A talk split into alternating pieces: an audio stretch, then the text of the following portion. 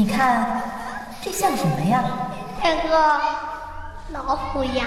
是老虎，还是老猫？老猫。那你觉得是可怕呢，还是可爱呢？可怕。百年前的云南昆明，家家户户屋顶都盘踞着一种叫瓦猫的生灵。陶制似虎，头顶个王字，但更似猫，体态优雅。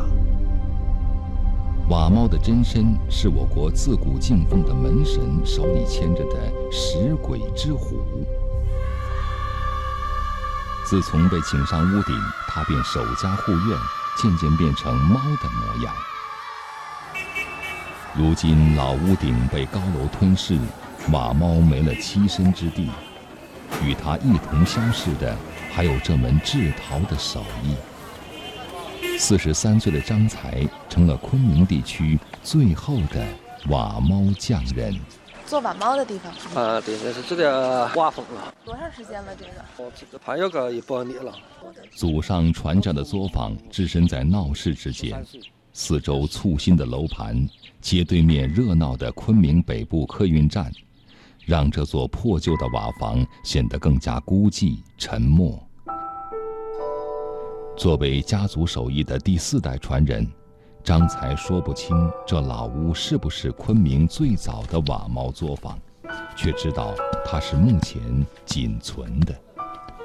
先要揉泥，把它揉的匀净、呃硬的和软的在一起。这种陶土您都是从什么地方淘？这以前这附近大布村比较多，这个。过去上山挖泥的日子，随着城市长出新的骨骼远去，一年里动手做瓦猫的机会也不多了。今年张才才做了四五十个，甩出一块泥放到拉坯机上，张才脚下一蹬，泥盘开始缓缓旋转。三十年前，他就坐在这台拉坯机前。那时候他才十三岁。张才的手看似没有什么动作，可泥却在变，由僵硬变得柔软，又在柔软中立起来成型。第二块，这个是瓦猫的头。拉完坯，他总是要反反复复洗手。才能开始下一个工序：搓泥球、拉泥条、捏泥片，然后把这些小零件贴到方才拉出的瓦坯上，刻画造型。这个是鼻子。对，你看这个叶子就是用来野猪。啊，这其实就是个牙膏盖儿，是吧？嗯，对。剩下的是作为它的。眼皮，眼皮。随着张才的粘贴刻画，泥坯逐渐生动起来。压出来一再一会儿，一只龇牙咧嘴、瞪着眼的猫，就威风凛凛地站在一块瓦基上。张家瓦猫，当地人都叫它“云彩瓦猫”，取的是大哥张云和小弟张才两个人的名。他们家兄弟三个都是跟父亲学的手艺。从我大哥，他第一个开始学，学的时候是我二哥帮他做一些杂事，比如说揉泥巴吧。然后慢慢的，我大哥学会了以后，又到我二哥开始学。呃，等他学会了，我慢慢的又开始学。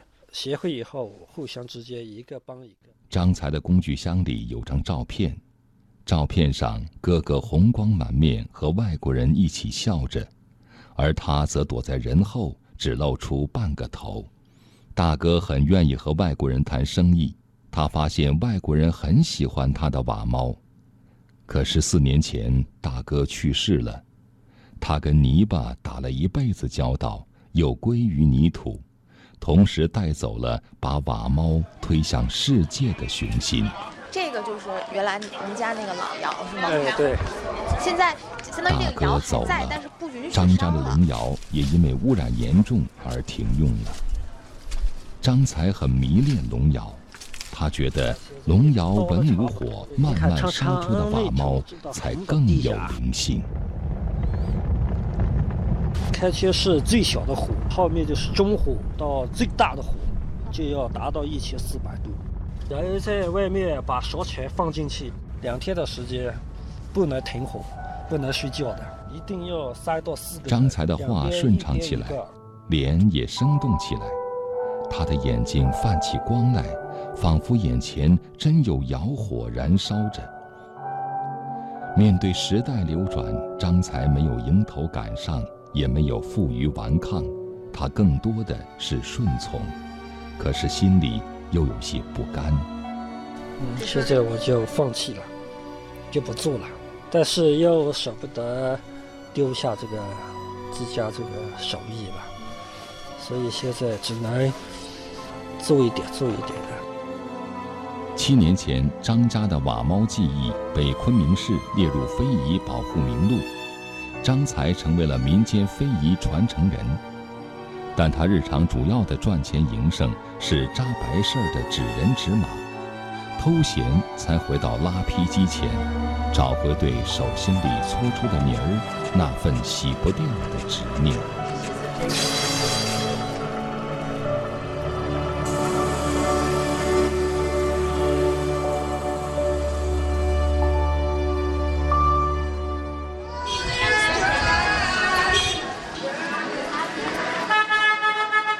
我是记者张文，距离张才作坊十五公里的文化巷是昆明潮流聚集地，在这里，瓦猫被当作一种象征摆进橱窗。我把张才拖到这里，想帮他的瓦猫找块新屋顶。我们这边的话是跟很多传承人都是有合作的，我们会跟他们学习，他们也跟我们学习，我们就创就是其创作了一个一个很好的一个合作的一个环境。张才在店里走走看看。对号称卖的最好的瓦猫水晶挂件并不以为然，这个肯定就是拿模子做的吧？嗯，对。看这些好像都是。如果手工做的，嗯，瓦猫它基本上大概都有一一点这个不同。如果它这个没有上釉的话，就可以看出它的这些就是你看，张才指的。是指纹凝固的痕迹，他捏的瓦猫身上也会留下他的指纹。店主是云南艺术学院老师尤俏。我们原来不认识张师傅，如果认识的话，我肯定早就拜访他了。他说改天去张才家拍他做瓦猫，帮他重新包装，在互联网上卖。联合国教科文组织有一个。杰出手工艺徽章的认证，第一个是叫做正宗，第二个是叫做绿色，第三个是叫做有社会责任感。如果这些东西你们自己在做这个手艺的人，你们都不梳理，渴望别人去帮你梳理，这是很难的。你传承的这种文化，它是个整体，你不能说只是一只猫啊。整个对话过程中，张才一直低头搓手，一言不发，唯有说到这儿，他猛一抬头，与尤俏。第一对上了眼神儿。